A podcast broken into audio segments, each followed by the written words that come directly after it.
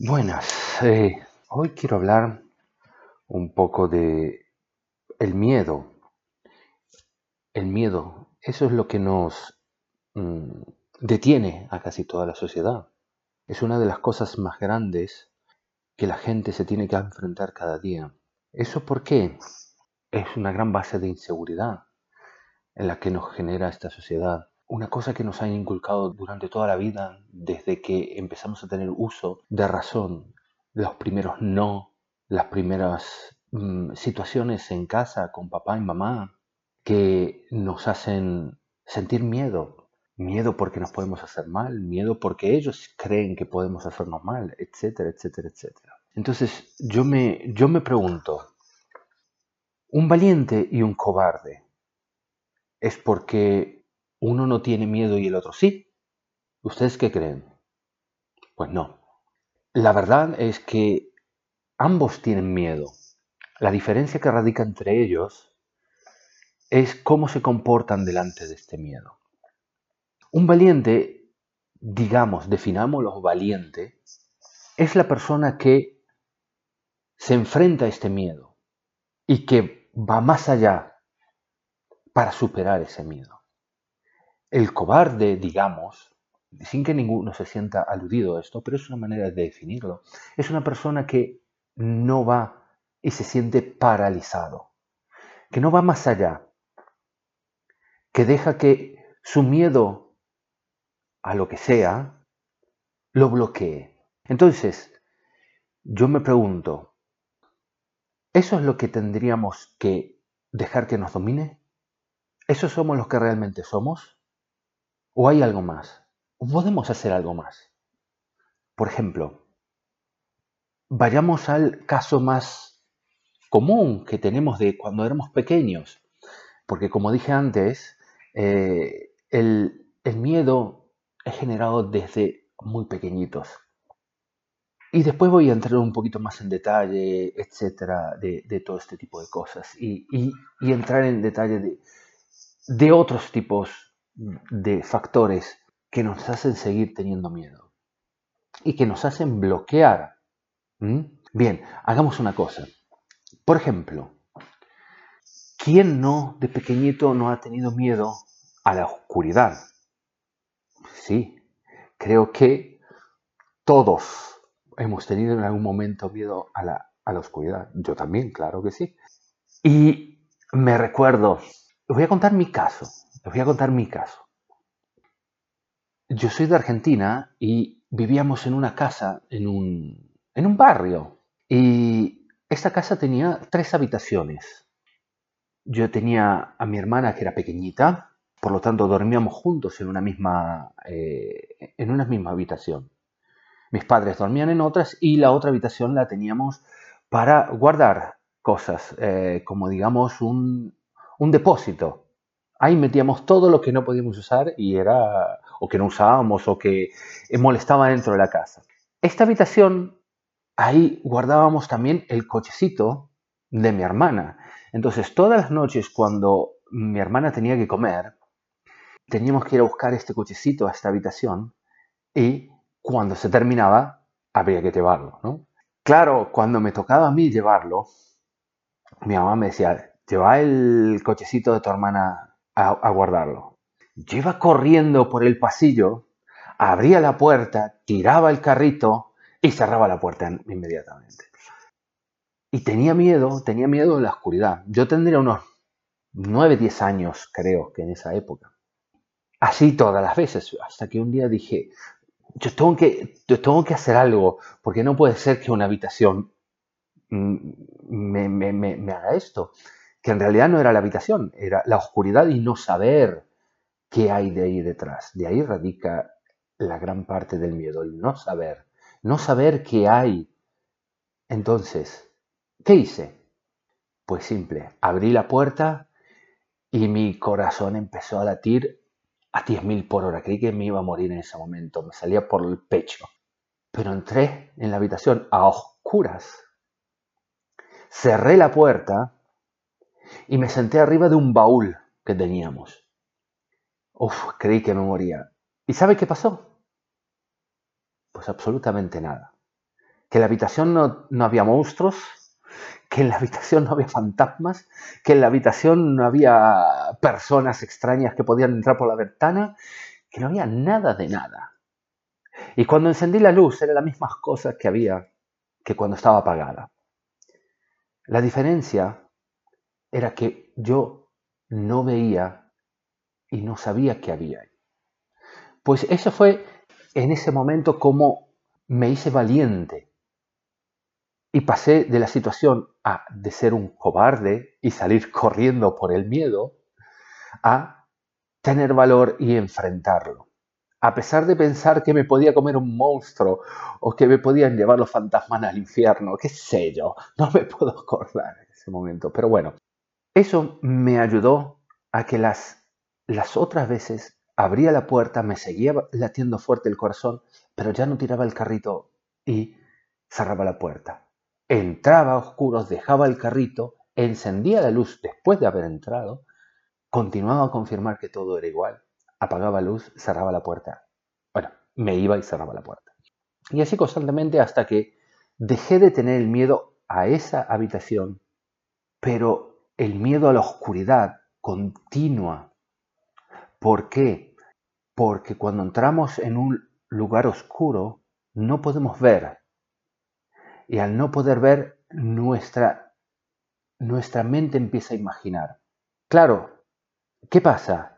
Eh, ¿Por qué nos imaginamos estas cosas? De ahí también viene el, el tema. Es porque, como dije en su inicio, cuando nosotros nacemos, no tenemos miedo a nada, porque no tenemos conciencia. Somos unos seres de luz que vienen a este mundo y nada, nada los bloquea. La única cosa, que pueden hacer es llorar cuando tienen hambre, o cuando están sucios, o cuando se sienten mal. Pero en realidad no tienen miedo a que se pueden caer y romper la cabeza, un brazo, ¿ok? No tienen miedo en tocar una cosa y, quemarse porque tocó un café caliente o qué sé yo. Entonces, las situaciones que uno va viviendo y cuando vas tomando conciencia, este bebé va creciendo y va tomando conciencia de las cosas, su memoria empieza a absorber todas estas cosas negativas que le han sucedido en la vida y van generando un miedo. Obviamente que si te quemas, cuando estás cerca de una cosa caliente, tienes miedo de quemarte, porque te has quemado. ¿Me entiendes? Si cuando vamos creciendo, tus padres están diciendo, no, no hagas eso. Pues eso te asusta. Y eso te genera miedos, te empieza a generar miedos. Cuando vas a la escuela, hay chicos que te pueden tratar mal. Eso te genera otras inseguridades y otros miedos. Y así se van acumulando. Después tenemos la religión, la religión que nos hace sentir en culpa. Y ya ahí entramos en otra situación, no solamente la situación del miedo físico, del miedo psicológico que podemos llegar a tener en determinadas situaciones de nuestra vida, sino también un miedo espiritual. La religión, no sé de qué religión serán ustedes, yo mm, no soy religioso, o no soy creyente, mejor dicho. Las religiones te hacen tener miedo, miedo a la muerte, miedo a, hacer el pecado y no ir al paraíso. Entonces, ¿qué pasa? Uno quiere ser inmortal en la vida y con solo pensar que puede vivir eternamente en un paraíso es una ilusión. Y si nos están inculcando de que si hacemos el pecado que no sabemos exactamente qué es el pecado, sino es una definición escrita por gente como las leyes son definiciones escritas por personas y te están diciendo que este miedo, perdón, te están diciendo que estos pecados no te harán ir al paraíso, que no serás perdonado, que etcétera, etcétera, etcétera. Tú tienes miedo, tienes miedo del pecado y tienes miedo de morir y no entrar en un paraíso y no convertirte en un ser inmortal, digamos. ¿Ok? Tomen mis palabras un poquito entre comillas. No es todo al 100% como se dice, literal. Pues a eso es lo que voy. Hoy en día ya somos grandes, porque si estás leyendo, estás escuchando este podcast, seguramente ya tienes una cierta edad y donde tus miedos se fueron acumulando durante toda la vida. Y hoy ya no tienes el miedo solamente espiritual de religión o de la oscuridad, etcétera, etcétera. Tienes el miedo de la inseguridad. Sí, la inseguridad al salir de tu refugio, al salir de tu casa. Salir y no saber si regresas, depende de dónde estés. El miedo de la inseguridad, el miedo que te roben, el miedo a miles de estas cosas que la sociedad nos está inculcando y que realmente existen, pero tampoco nos podemos quedar paralizados. ¿ok? Tenemos que tomar una acción. No digo que vayan a enfrentarse a una persona que está robando una pistola y decirte no tengo miedo eh, o te enfrento y te comas un, un, disparo. Me refiero a otro tipo de cosas que hay que ser valiente, vivir con estas situaciones, aceptarlas, te gusten o no, y vivir tu vida de una mejor manera posible dentro de esta sociedad.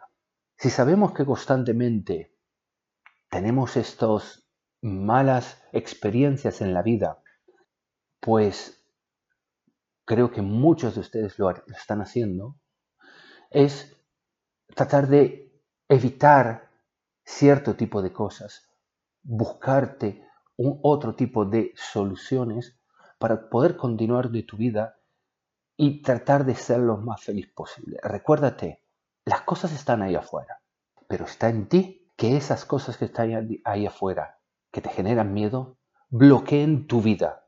Y tu vida no me refiero a la calle, a, tu vida misma, que te genere cada vez más miedo, más miedo, más miedo. Los medios de comunicación nos generan miedo constantemente. Los políticos nos generan miedo constantemente. Todo es una manipulación para generar miedo, para dividirnos con este miedo y poder manipularnos más fácilmente. Por eso es, es un tema muy amplio y digamos, ¿y cómo, cómo resolvemos todo esto? Pues yo, que tengo miedo a mis cosas, las enfrento. Las enfrento a un nivel psicológico, a un nivel espiritual. Pienso en mí mismo, no me miento, porque otro de los grandes factores es mentirse a uno mismo para decir que este miedo no es un miedo, por ejemplo que es una reacción natural y que es normal. No.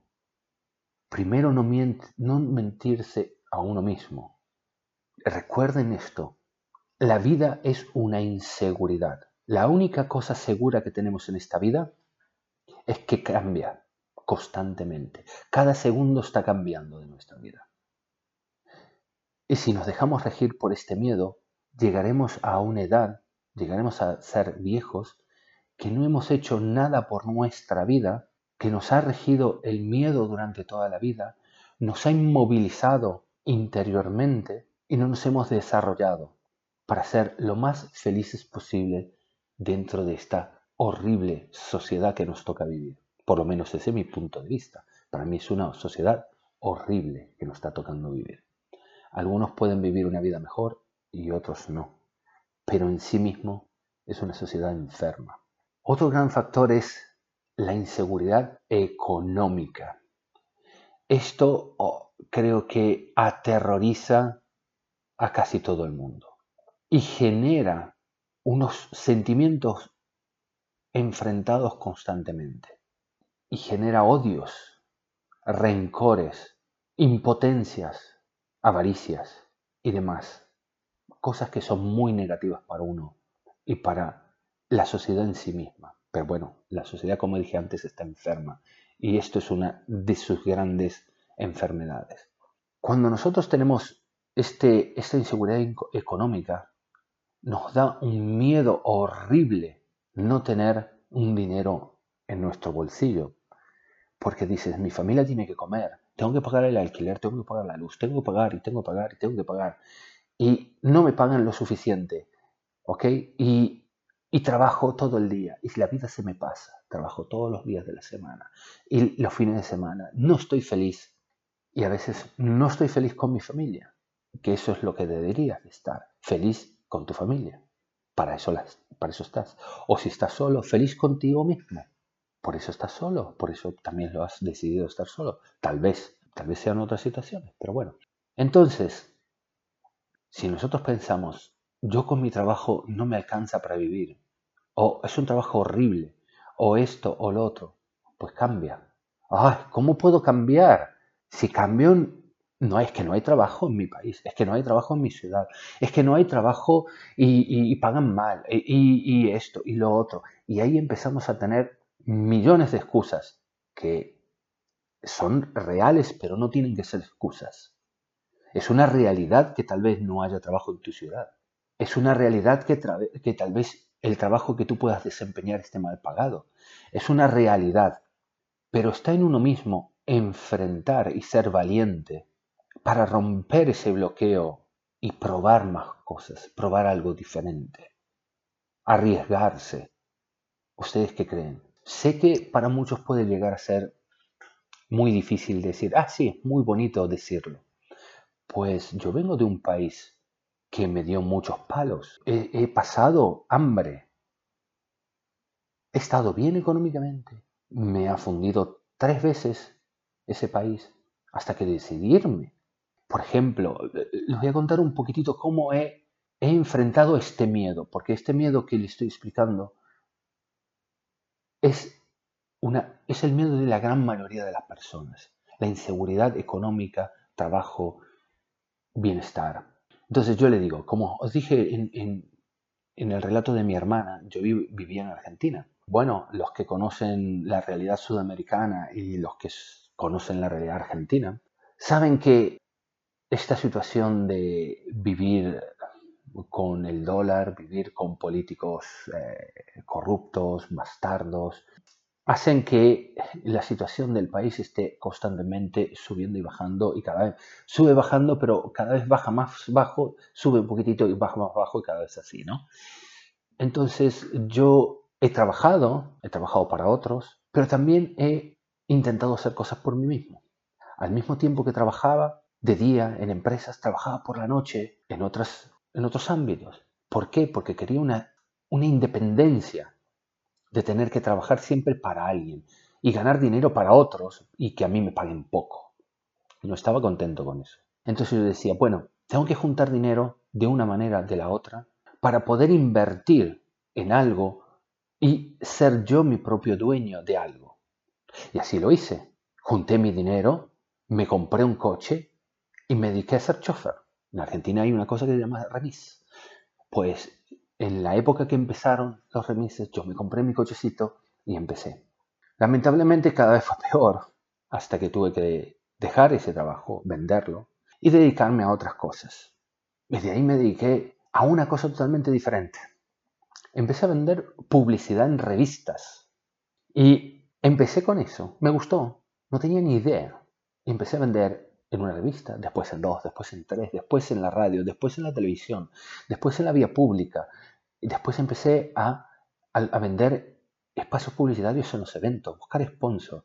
De ahí abrí mi agencia. De ahí empezamos a organizar eventos con otros socios, me empecé a asociar con personas. Viajé por todo Argentina. Iba bastante bien. No era que ganaba gran cantidad de dinero, pero bueno, estaba contento con lo que hacía. De ahí el gran palo del 2000, cuando nos cerraron los bancos y nos robaron todo el dinero, estos bancos desgraciados, y me quedé sin nada. Todo con lo que yo trabajaba, que eran departamentos de marketing, publicidad y todo, se cerraron. Me decían, pues no tenemos más, no trabaja más esta persona aquí. Me quedé sin nada.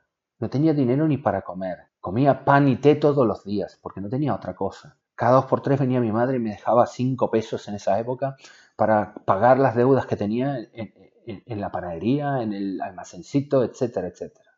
Hasta que dije basta, junté un dinerito y contacté personas fuera de la Argentina. Y dije, el primero que me llama, que me dice, tengo casa y tengo trabajo, ahí es donde me voy. Tenía posibilidades en Estados Unidos, tenía posibilidades en España, en Italia, en Alemania, Y al final una amiga me dijo esto, mira, te conseguí trabajo y casa en España. Pues me compré un pasaje que me costó 600 y pico de dólares solo de ida y así me fui. Con todas mis cosas llegué a Málaga, hermosa ciudad, con 104 euros en el bolsillo en el 2002. Eso es lo único que tenía. Y pasaje de ida, nada más. Pues así fue como me fui.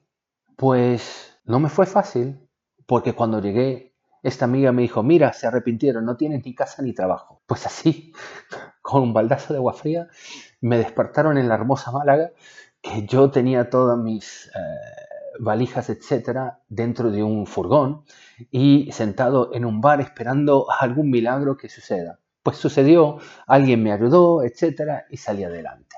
Entonces, toda esta pequeña historia es para que puedan llegar a entender que siempre hay cosas peores, pero hay que afrontarlas. Y hay que decir, ¿y qué? Ahí vamos. Ahí nos enfrentamos al miedo. Tenemos que ser valientes. Y así fue. Hoy en día me he creado mi agencia, eh, tengo clientes, tengo etcétera, etcétera, etcétera. Sigo arriesgando y no trabajo para nadie. Sigo arriesgando. A veces me va bien, otras veces no tan bien. Y así, subiendo y bajando, pero eso es por mi culpa o por mi falta de fuerzas o por probar nuevas cosas o porque tenía que ser así, tal vez. Pero es todo responsabilidad mía. Y tenemos que entender esto. Es nuestra responsabilidad salir adelante. Es nuestra responsabilidad afrontar estos miedos. No es imposible. No lo es. Recuerden, siempre va a haber una persona mejor y una peor que ustedes, definidos por la sociedad. Siempre va a haber una persona más rica, más pobre que ustedes. Siempre va a haber situaciones más favorables o desfavorables que ustedes. Siempre. Pero están ustedes a hacer que su vida sea lo mejor posible.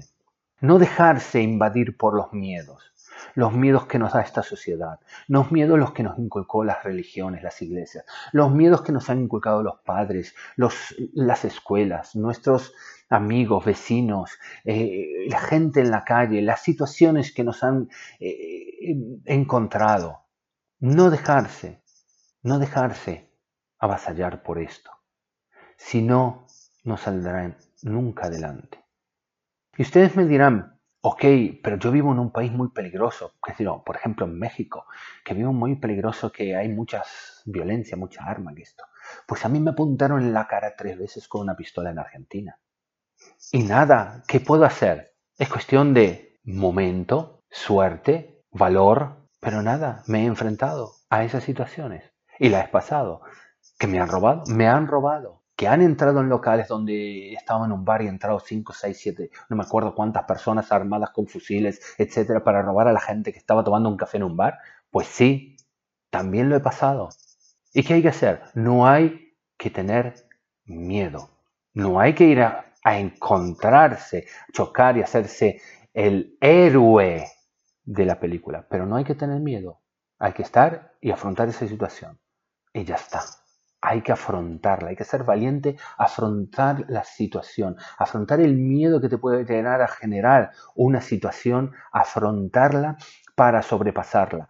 Porque si no, nos vamos a ir acumulando miedo tras miedo, tras miedo, tras miedo, tras miedo, tras miedo en nuestra cabeza, que llegará un momento que estará tan bloqueada que no podrás hacer tu vida y tu vida es preciosa. Tu vida es única, entonces, ¿qué es lo que tenemos que hacer? Entender y aceptar las inseguridades de la vida. Aceptarlas. Existen, están ahí. Si quieres cambiarlas, pues haz algo para cambiarlas. Esas situaciones. Pero eso es otra cuestión. Enfrentarte a tus miedos es tu obligación y tu responsabilidad para tener una mejor vida en ti mismo, no una vida social, recuérdalo. En otro podcast voy a hablar un poquito de, las máscaras de la sociedad que tenemos que, ponernos cada día, pero esto es otro, otro tema. ¿Y por qué quiero hacer este podcast? Pues porque quiero ayudar.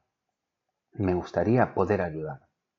Yo lo que voy a contar siempre son mis experiencias prácticamente personales, lo que he encontrado y, resuelto de mi vida. Y, creo que puedo ayudar a gente y me gustaría poder hacerlo. Así que esa es mi intención. Esa es mi intención con todos los podcasts que hago. Si les ayuda, pues bienvenidos, continúen a seguirme y, a comentarme eh, qué otros temas podrían llegar a interesarles. ¿Ok? Pues nos vemos en el próximo. Gracias por estar ahí. Chao.